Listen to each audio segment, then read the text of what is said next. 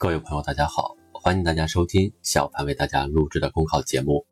节目文字版下载，请关注微信公众号，跟着评论学申论。本期话题为云考古带来的文化体验，在家也能云考古，你相信吗？不久前，很多人在云端见证了2019年全国十大考古新发现产生的全过程。一段时间以来，利用互联网发布馆藏、介绍展览、选评项目等云端文化供给新方式不断涌现，一起开启着文博领域的数字时代。今天，我们就来聊一聊这个话题。盘点往年全国十大考古新发现的中评会，都是由领队或者负责人暂时放下田野考古的首产，前往北京向同行及评委交流汇报自己的工作。今年因为新冠肺炎疫情的影响，中评会主动创新形式。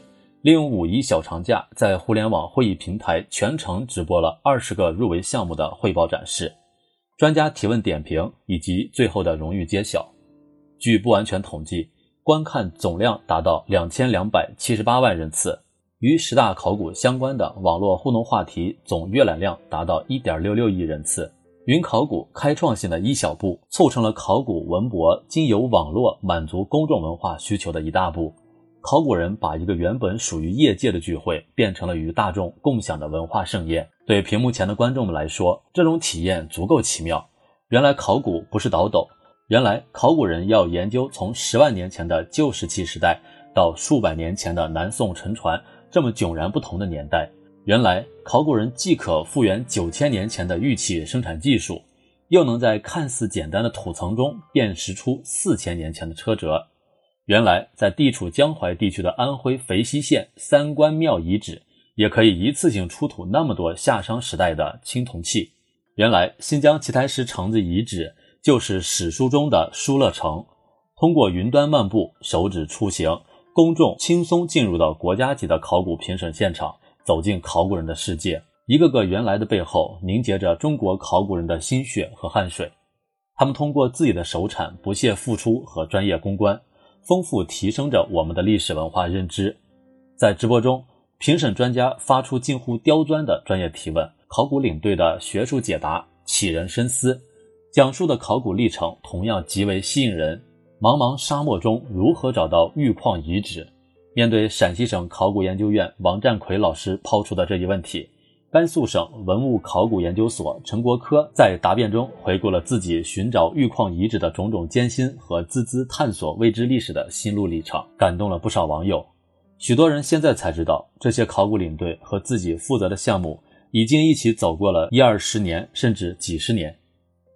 文物是不可再生的珍贵资源，属于我们，也属于子孙后代。保护文物使命神圣，考古人为何总是追着盗墓贼跑？在公众面前谈考古，盗墓总是一个绕不开的话题。每年总有很多重要的考古发现是盗掘后的抢救性发掘，即使经历了盗墓的劫后余生，许多考古项目还是发现了令人惊艳的文物，能提供丰富的知识与信息，能够产生填补历史空白之类的重大考古影响。这次考古评审直播有助于正本清源、积浊扬清。建树起保护文物、传承历史文脉的正确态度。这些年来，我国的公共考古一直在不断创新发展，特别是考古现场直播、考古文博综艺节目、关于考古发现的纪录片、博物馆考古类展览等创新形式不断出现，成为大众文化生活中有滋有味的记忆。当年全国十大考古新发现创办的初衷，也是为了面向社会、开放共享，让更多的人了解考古。支持考古事业的发展，如今这初衷并没有变，而且有了更多的可能性。借助互联网这个广阔平台，考古文博工作必会为公众提供更多更优质的公共文化服务。本节目所选文章均来自人民网、求是网、学习强国。申论复习，请关注微信公众号“跟着评论学申论”。